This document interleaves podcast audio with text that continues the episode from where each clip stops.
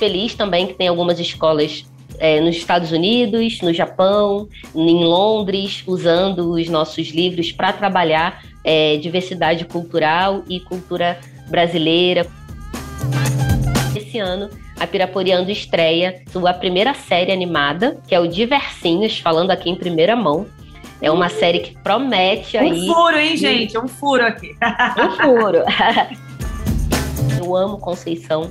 E uma das coisas que a Conceição nos ensina é de não atribuir a uma única pessoa negra todos os feitos de um povo, como se uma vez que ela chegou ou está chegando, zeramos então e puxa, temos ali a representante e acabou.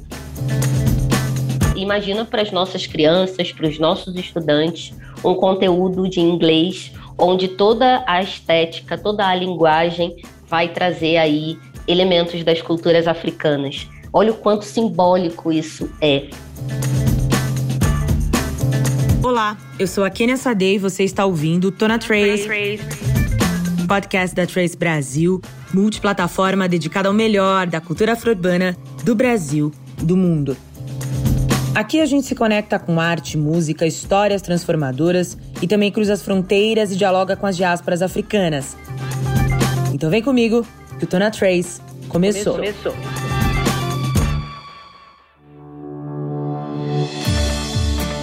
A nossa convidada de hoje já foi duas vezes eleita pela Forbes, uma das 13 pessoas inovadoras que estão elevando a qualidade da educação no Brasil.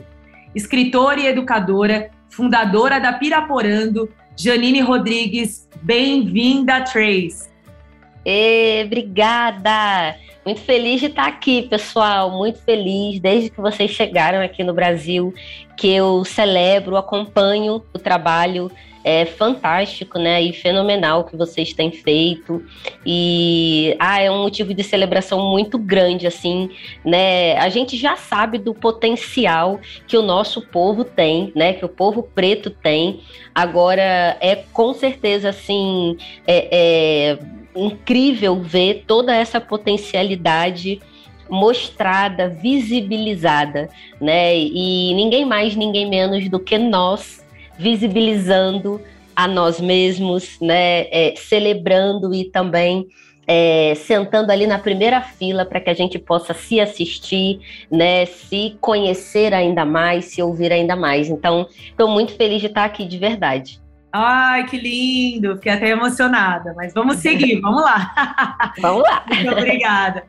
É, Janine, você foi gestora ambiental por 12 anos e em 2015, né, me corrija se eu estiver errada, você, você montou a sua própria editora e produtora cultural, a Piraporando. Eu queria que você contasse um pouco de como nasceu a Piraporando e por que essa urgência de ter a sua própria editora e produtora cultural. Ah, bacana. É, bem, quando eu trabalhava na área ambiental, os projetos eram diretamente ligados a povos tradicionais. Então, população indígena, quilombola, pequenos agricultores, população ribeirinha. E a minha família é uma família é, que é a típica família brasileira, né? Então, tem uma parte negra, uma parte indígena. É, e eu sempre convivi com essa pluralidade de uma maneira muito cotidiana. É, quando eu fui trabalhar na área ambiental, eu tinha já ali uma conexão muito forte com as escolas, e dentro do processo de licenciamento existe uma linguagem que muitas vezes ela é muito técnica e às vezes o texto, o entendimento daquele impacto que está sendo ali apresentado, ele é apresentado de uma maneira muito técnica, que não é tão gostosa de ler, de entender, mas é importante, porque afinal a comunidade vai sofrer aqueles impactos e quanto mais ela entende, mais ela pode, digamos, brigar pelos seus direitos, né? E eu comecei então a pegar aquele conteúdo técnico e transformar em histórias literárias. Então, em vez da gente colocar naquela região é, cinco famílias né, serão realocadas e tal, tal, tal, eu colocava o senhor João, que está aqui há mais de 30 anos, que mora numa casa que foram dos seus bisavós será humanizando essas pessoas. Né? Exatamente, né? porque essas famílias, né, todas essas famílias que passam por um processo é, de remanejamento, de realocação, essas palavras todas bonitas e rebuscadas, que na verdade querem dizer o seguinte: que você tem um território que para você é extremamente importante e que do nada você vai ter que sair dali. Né? Ah, mas aí você vai receber uma indenização. Gente, principalmente quando a gente fala de população quilombola e indígena, a relação com o território, ela tá muito para além da questão socioeconômica, né? Então não é simplesmente, ah, mas aquela terra é melhor do que essa. Não é assim que funciona, né? Então, é, eu comecei dentro desse trabalho de licenciamento, é, criar, trazer para essas histórias nome, idade, quem era quem. E sempre amei ler, escrever, sempre gostei muito né, desse universo infanto-juvenil.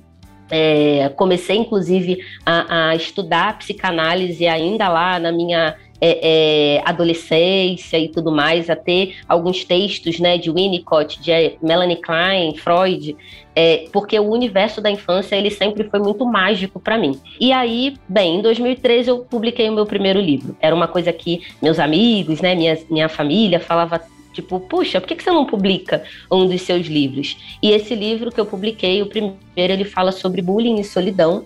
Foi baseada numa amizade que eu tinha quando eu era criança, uma amiga que ela era muito solitária e ela transformou essa solidão em raiva, em ira e ela era tida como uma menina muito agressiva. É, Você escreveu com quantos anos, Janine, esse? O No Reino de Pirapora com nove. Nossa, muito precoce. Pois é. Uhum. Publiquei com 32, 31, 32 mas escrevi com, com nove. E esse livro, é, ele foi publicado e, assim, de cara, ele já foi para trinta e poucas escolas de uma vez, porque Incrível. ele falava, de um, é, ele falava de um tema muito importante ao mesmo tempo doloroso, que é essa solidão na, na, infância, né, o bullying, né, a, a gordofobia, né, essa amiga, ela é, é, sofria muito bullying na escola, e aí eu comecei a ser convidada pelas escolas para é, fazer uma roda de conversa, né, bater um papo com os professores, ajudar na estruturação de projetos educacionais voltados para a diversidade. Mas naquela época, eu ainda pensava assim: eu quero trabalhar com projetos educacionais, mas os meus livros serão publicados por pelas editoras, né, por outras editoras. É, sonho meu, sonho meu, porque não foi isso que aconteceu. não foi, né? Porque vivemos num país racista, onde os autores, né, as autoras negras é, são uh, uh, têm pouquíssimas oportunidades de publicação. Ou então, seja, quase nenhuma editora queria publicar o seu livro, basicamente. Exatamente, basicamente nenhuma. É, e aí, quando também eu consegui algumas oportunidades, eu publicaria o livro, ganharia 5% de direito autoral, ou seja, da venda de cada livro eu receberia 5%, sendo que quem mais estava divulgando o livro, indo nas escolas, era eu. Então, a escola, né, como aconteceu algumas vezes, a escola às vezes pedia 100, 50 livros para serem trabalhados com os estudantes, e eu é quem intermediava a venda, porém eu ganhava 5%. Eu falava, bem, se quem está divulgando sou eu, se quem está vendendo sou eu, algo que está errado não está certo, essa conta não está fechando. E aí então eu fui é, comecei a frequentar ainda mais eventos literários, esse universo né, é, de empresa, de editora. Uh, participei de muitos eventos literários onde eu ficava muito sozinha, né? Então, sabe aquela coisa que você vai para um evento, tá todo mundo junto, aí todo mundo vai almoçar junto? Eu, na maioria das vezes, estava sozinha, né? Então, uh, os eventos, né, da, das editoras, eles traziam temáticas bacanas e importantes, mas ainda o tema da diversidade era algo novo, não tão debatido, sabe? E quando era debatido, era, era debatido por pessoas que estavam em lugares de privilégio, né? Então era muito comum a gente ver lá é, temas, né, falando sobre o racismo, por exemplo, sendo protagonizado por, exclusivamente por pessoas brancas. Então eu não era muito benquista que é uma coisa que acontece, né, com, com a gente. Infelizmente, sim, sim. não é algo que está restrito só a uma ou outra pessoa negra. É, então eu resolvi abrir a Piraporiando, que nasceu como uma consultoria ambiental, uma consultoria educacional, que tinha e tem até hoje um braço editorial. É, e esse trabalho hoje ele está voltado para empresas e escolas. Nós temos um programa que é o programa Trilhas da Diversidade. Ele acontece olhando para o currículo, para os temas da diversidade, principalmente educação antirracista, anti-bullying e promoção da equidade de gênero. E a nossa linha editorial, né, hoje a Piraporeando tem seis obras literárias, eu sou a autora de todas elas. É, somente um é, desses livros eu escrevi já adulta, todas as outras histórias, inclusive no Ang, que é o meu livro mais vendido, que está hoje em 16 países, é um livro que eu escrevi dos 9 aos 14 anos. Nossa!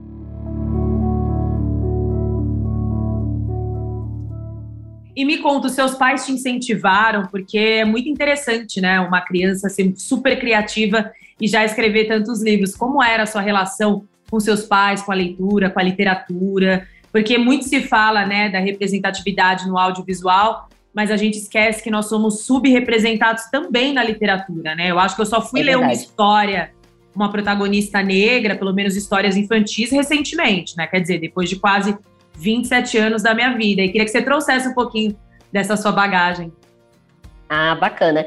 Então, é, o meu pai, meu pai e a minha mãe, mas o meu pai principalmente, porque meu pai era um, era um homem negro retinto. A minha mãe não é retinta. Então, o meu pai, ele sempre teve esse, essa ação mais objetiva de trazer pra gente que as coisas não seriam tão fáceis, mas que a gente poderia é, chegar, né, ou trabalhar, ou se dedicar para a realização dos nossos sonhos.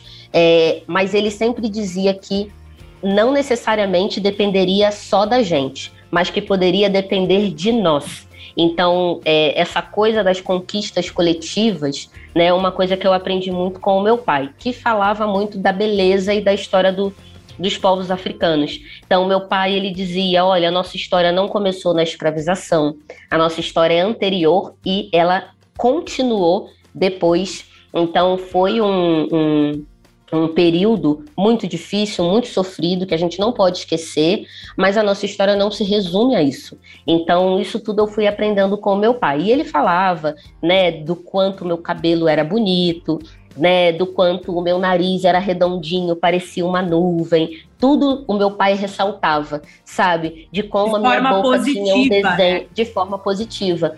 É, e eu só que aí em casa eu tinha isso.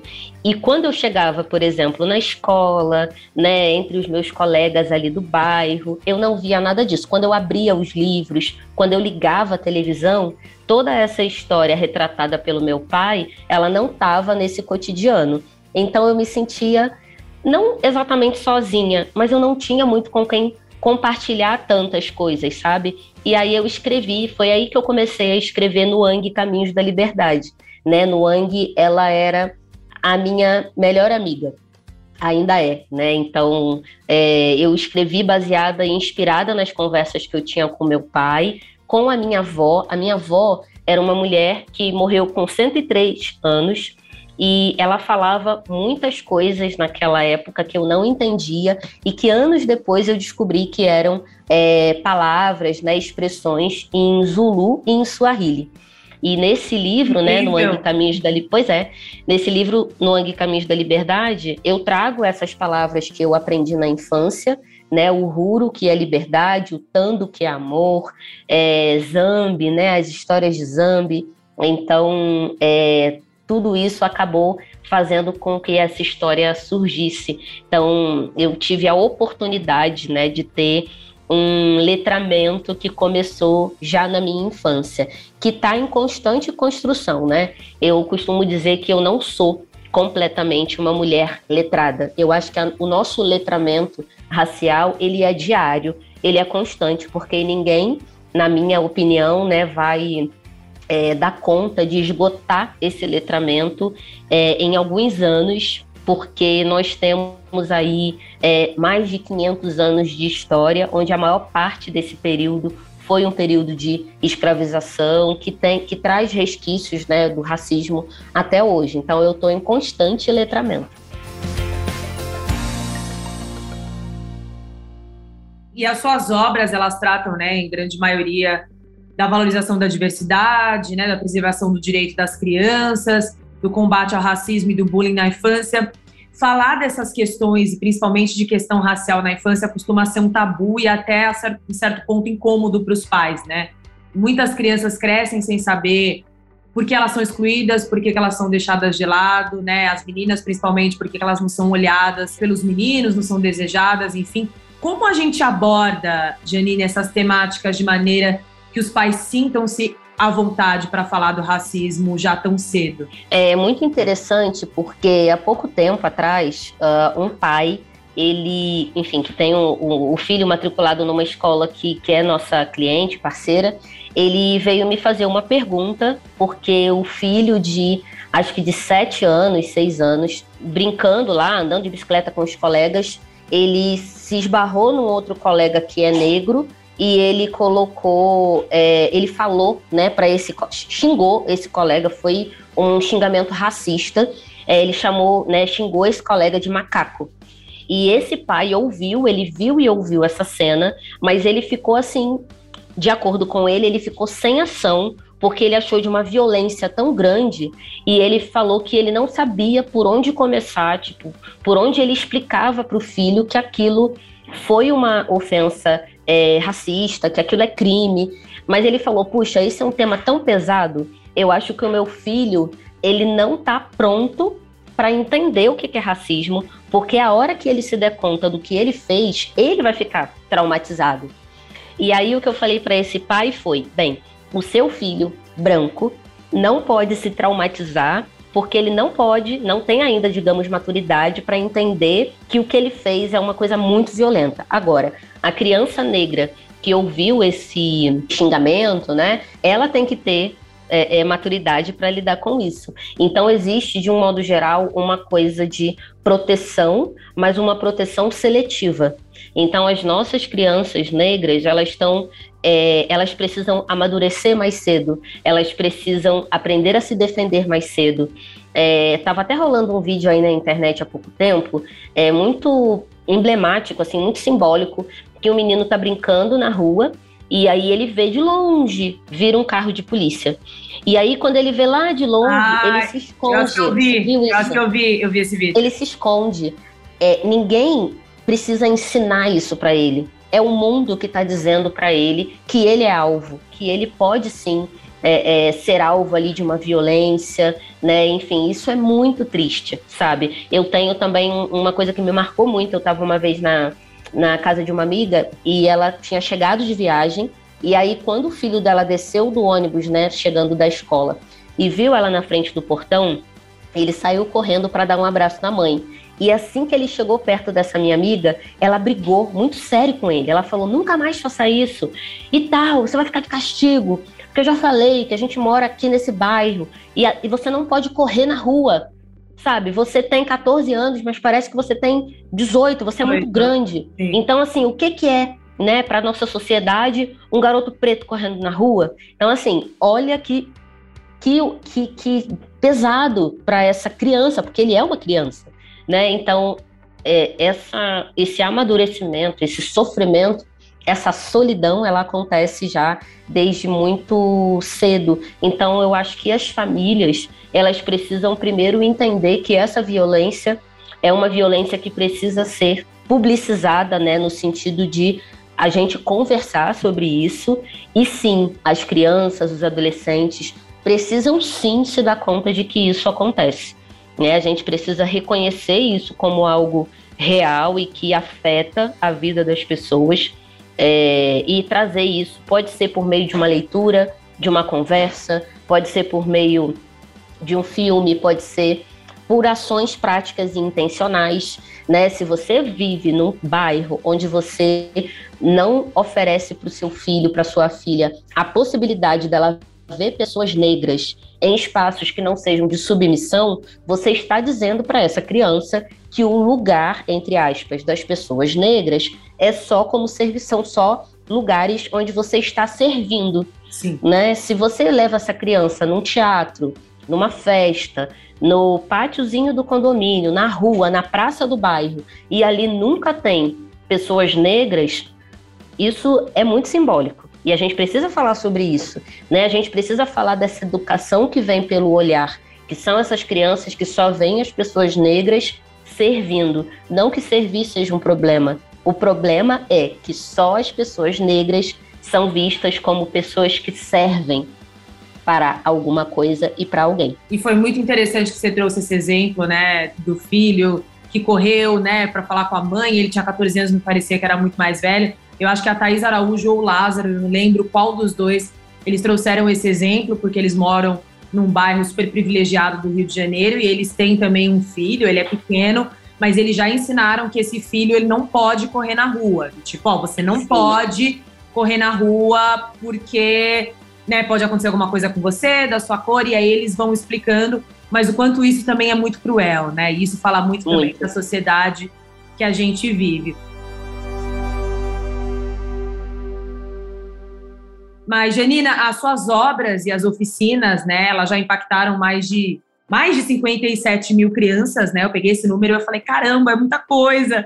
É, Aí... na verdade, 57 mil educadores e 122 mil crianças no Brasil inteiro. É isso. não, e me conta, né? Porque eu imagino que esse trabalho nas instituições ele não deva ter sido tão fácil, né? Como fazer com que as pessoas entendam que a educação antirracista é muito importante? É, é a pergunta do milhão, né?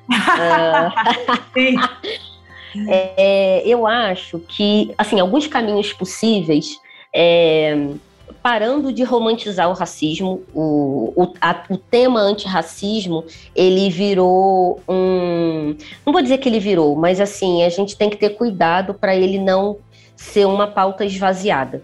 Né? Hoje em dia, a gente né, tá tendo um esvaziamento. Assim como. Lembra da época do, da apropriação cultural? Sim. Gente, a gente ia num café, num bar, num restaurante, e o tema era apropriação cultural. É, e o que eu, é o que eu tô vendo um pouco com alguns termos. É, antirracismo, empoderamento. empoderamento. Gente, empoderamento. Esvaziou total. Eu não aguento mais. Lugar é. de fala. não, gente, sabe?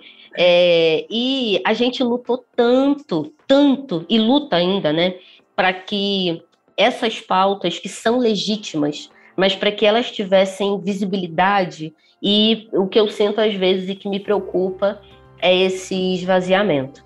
É, acho ainda que falta um posicionamento mais legítimo das pessoas não negras. É, então, assim, se você é um artista super famoso que toda hora chega campanha publicitária para você fazer e você aceita todas elas, e lá na revista você está falando, ai, eu acho que os modelos, os artistas negros, os atores negros tinham que ter mais oportunidade. Ah, é? E você, que recebe 50, 100 oportunidades e que não se posiciona para a agência, né, onde você tá, onde você faz parte, e chega para ele e fala: olha só, esse trabalho aqui foi oferecido para mim, assim como o do mês passado e do mês retrasado. Mas, puxa, eu tenho esse colega aqui também que tem um trabalho fantástico, né? Que atende muito a essa campanha. Né? Então, eu acho que, e assim, isso é sair um pouco desse lugar de privilégio. Só que quem quer abrir mão de privilégio? Então, não se, não se intitule como antirracista, né? Porque o, o antirracismo, ele demanda alguns movimentos. Um deles é recurso financeiro. Não existe empresa, marca, qualquer movimento que queira falar de uma ação, de uma sociedade antirracista e que quando você chega para falar de dinheiro, ah, não, mas aí também é complicado porque, né? porque aí realmente é, a gente vai dar aqui uma contrapartida, né? A gente vai ter é, e a gente precisa de muitas, assim, implementar muitas ações de comunicação, é, de marketing também, é, de formação, uma série de coisas que demandam também esse recurso financeiro. É, então, eu acho que ações práticas, sabe? Essas ações práticas, elas são fundamentais. Tirar esse ranço do pretinho de estimação, que é o que eu vejo também acontecer muito, né? Algumas pessoas da nossa sociedade que estão no topo da pirâmide elegem os seus pretinhos de estimação. E o único, e aí, que não dá para ter dois, único. três, é um só. Não, é só um, é só esse um. E aí, assim, colocando 100% dessa responsabilidade nessa pessoa não negra que está elegendo esse pretinho de estimação. Porque esse pretinho de estimação não pode ser responsabilizado nem culpabilizado, porque, assim, só ele sabe o que que ele passou para estar tendo aquele espaço, aquela visibilidade. Aquela oportunidade, então, exatamente. Exatamente. Então, virar também e falar assim, ah, mas tá vendo, fulano? Aceitou aquele trabalho, né? Tá lá, parceiro daquela marca, entendeu? Gente, muito cuidado, porque é tudo que racista quer é ver a gente se matar. é, é um, um palco, né? É uma coisa assim. E é, a, quando a gente consegue, é, dentro daquilo que a gente pode, porque não é tudo que a gente vai é, dar conta. E tudo bem, né? Tem coisas que a gente vai conseguir, tem coisas que não, mas eu acho que essas pessoas que querem de fato atuar como antirracistas, elas precisam compreender essas questões na nossa sociedade, sabe? É, entender que somos muitos, né? Eu amo Conceição por tudo que ela é.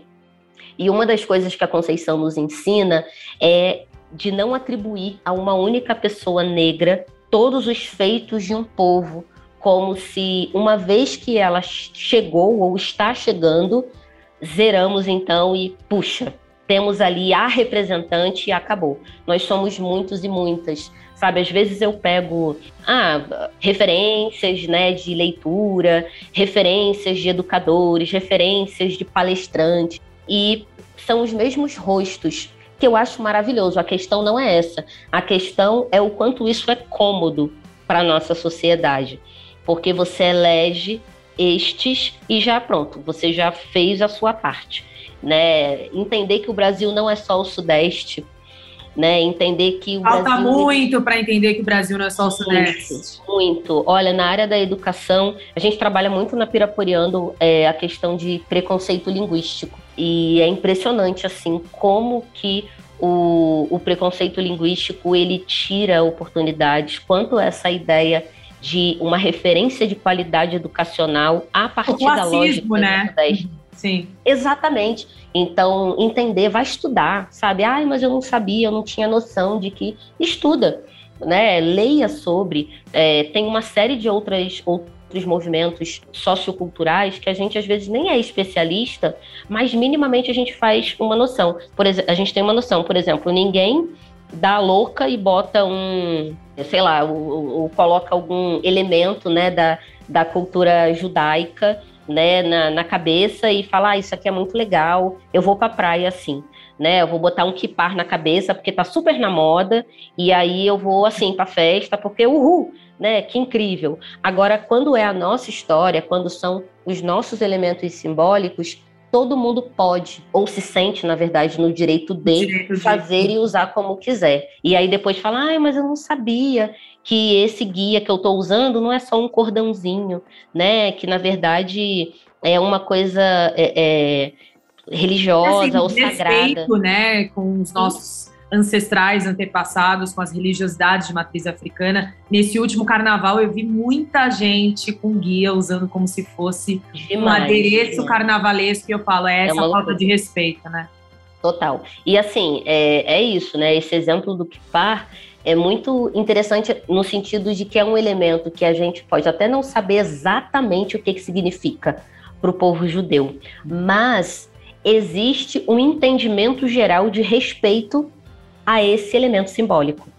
Então, por que que isso não acontece também para outros elementos simbólicos de outras culturas, como a cultura negra, a cultura cigana, a cultura indígena? indígena. Os cocares, né? quantos cocares? Pois é, gente, é, sabe? E precisa intencionalidade, né? Precisa querer, de fato, fazer, né? Precisa parar com essa exotização desses temas e botar mais a mão na massa, sabe? Ter mais ações práticas. É, eu acho que a gente está caminhando. Eu tenho visto coisas muito legais, assim, tanto uh, uh, na área da educação, na área da cultura, né, na área da economia. Eu tenho visto movimentos assim muito importantes, mas acho que a gente precisa avançar ainda mais, né, e trazer isso para os nossos adolescentes, para as nossas crianças, é, pensar em, nesses elementos simbólicos que ajudam muito a gente a aprender. Quando a gente vai pensar numa aula de inglês, por que, que o inglês ainda é tratado como uma propriedade americana ou europeia? O inglês é uma língua que já é universal há muito tempo. Ele é oficialmente considerado né, uma língua universal, mas a estética do inglês ela é exclusivamente europeia. E por que, que a gente não pensa, por exemplo, no Brasil, onde a maioria da população é, é uma população negra, é, e a gente não tem, por exemplo, sei lá, aulas de inglês a partir de uma estética nigeriana, por exemplo. Sim, o que né? seria incrível, né? Incrível. Mas é sempre desse olhar colonizador, né? É sempre, exatamente, é sempre desse olhar colonizador. Imagina para as nossas crianças, para os nossos estudantes, um conteúdo de inglês onde toda a estética, toda a linguagem vai trazer aí elementos das culturas africanas. Olha o quanto simbólico isso é, sabe? Então, é a educação da palavra, do corpo, da mente, do olhar, de tudo, né? Sim.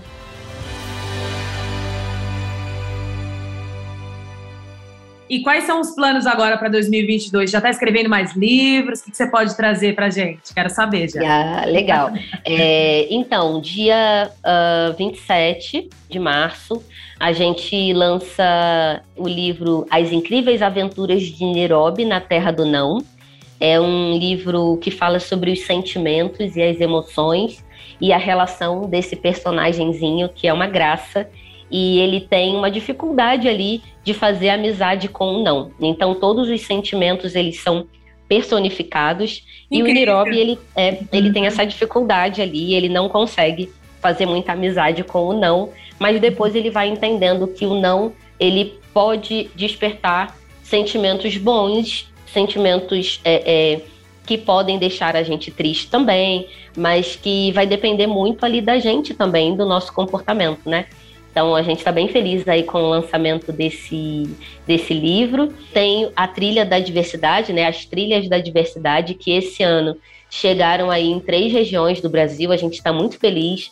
Então tem escola lá em Parintins, no Amazonas, é, interior de São Paulo, Rio de Janeiro, sim. E feliz também que tem algumas escolas é, na, é, nos Estados Unidos, no Japão, é, em Londres, usando os nossos livros para trabalhar é, diversidade cultural e cultura brasileira, cultura afro-brasileira. Né? Estamos aí bem felizes. E uma outra novidade é que esse ano a Piraporiando estreia aí a sua primeira série animada. Olha! É, que, pois é, que é o Diversinhos, falando aqui em primeira mão. É uma série que promete aí. Um furo, hein, gente? Um furo aqui. Um furo. a gente está bem feliz aí com o lançamento Legal. dessa série, trabalhando assim 24 horas por dia, porque hum, olha, é, eu escrever, mas roteiro é uma coisa que demanda muita dedicação, né? São muitas questões ali para trazer no roteiro. E a gente está bem feliz assim com o impacto que o trabalho vem vem trazendo, né? A Pirapuriando é uma empresa majoritariamente composta por mulheres e principalmente mulheres negras, né? Somos aí é, mulheres que estão mostrando na prática que é, a gente faz coisas incríveis junto. A sociedade muitas vezes quer colocar sempre essa mulher num lugar de rivalizar com a outra, que a gente não se dá bem, que a gente rivaliza o tempo inteiro. É, e muitas vezes a gente até cai mesmo nesse lugar Uh, mas é muito maravilhoso ver a nossa potência quando a gente trabalha em conjunto, né? Então, todos os resultados da Piraporiando são resultados da equipe Piraporiando, dessas mulheres, e, e é muito maravilhoso. A Piraporiando fica no Rio de Janeiro, né? Em São Paulo. Ah, em São tá Paulo. Em São Paulo. Eu sou carioca, a Piraporiando nasceu no Rio, mas a gente começou a vir aos pouquinhos para São Paulo e estamos aqui há quase três anos, aqui em Pinheiros. Ah, já são paulistas. Com sotaque carioca. Somos, exatamente, com esses chiados. Com esses já somos chiados. paulistas. exatamente.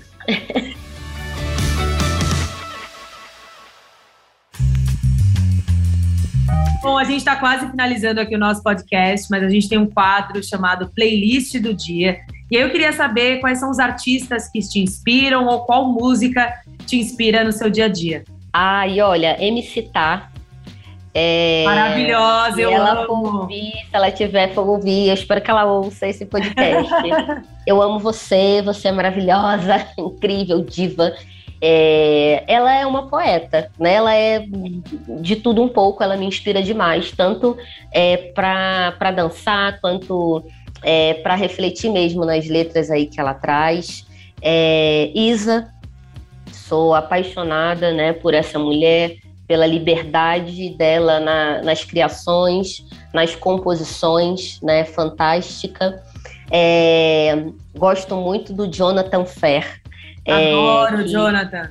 Incrível. Inclusive, um, uhum. um, beijo, sim, saudade. O Alex Sá, né? O Alex, ele tá ali sempre, né? Tem o trabalho dele autoral, mas está sempre também com o Jonathan, né? Enfim, é um artista maravilhoso. Eu amo jazz e blues, então, é, enfim, adoro conhecer aí coisas novas, né? Pessoas novas.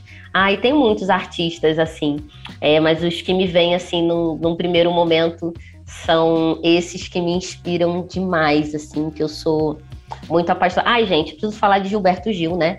Ah, claro. Dizer que Gilberto Gil não é nem uma pessoa, é uma entidade. É uma né? entidade. Né? Concordo. Ele é uma entidade, né? Ele tá aqui por muitos motivos, assim, que a Terra precisava realmente desse ser de luz né? Gilberto Gil é, é sagrado para mim, sabe? Ele é um, um terreno sagrado, assim, em, em, todos os aspectos, assim. Ele me traz uma espiritualidade e desde que eu sou muito pequena, assim.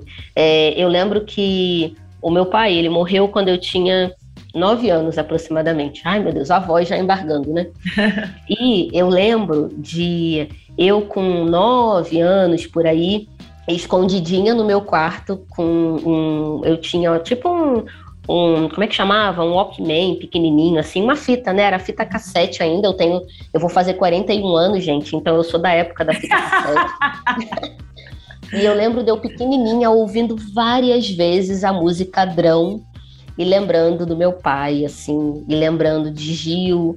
É, e Drão é uma música que virou uma oração na minha vida sabe? É uma música que me traz muitas memórias. Então, o Gilberto Gil é uma entidade, é um território sagrado, assim. Ele para mim é um território santo. Olha, a gente finalizando então com essa frase maravilhosa de que Gilberto Gil é um território santo. Eu concordo com você, eu que amo Gil e creio que ele não é terreno, né? Ele é ancestral, ele tem realmente Sim. uma espiritualidade muito aflorada.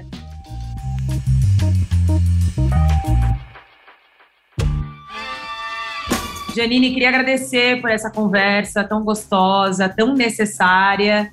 Muito obrigada e seja sempre bem-vinda a Trace. Muito obrigada, quero mais uma vez agradecer aqui. O papo foi realmente uma delícia e até breve. Até breve. E é isso, gente. Chegamos ao fim do podcast Tona, Trace. Trace. Sigam a gente nas redes sociais, arroba Trace Brasil no Instagram e no Facebook e Twitter Trace Underline Brasil. Toda quinta-feira tem episódio novo do Tona Trace na sua plataforma de áudio preferida. Não deixe de seguir o podcast no Spotify ou na Amazon, de assinar na Apple Podcasts ou de se inscrever no Google Podcasts ou no Castbox, ou de favoritar na Deezer. Assim você recebe uma notificação sempre que um novo episódio estiver disponível.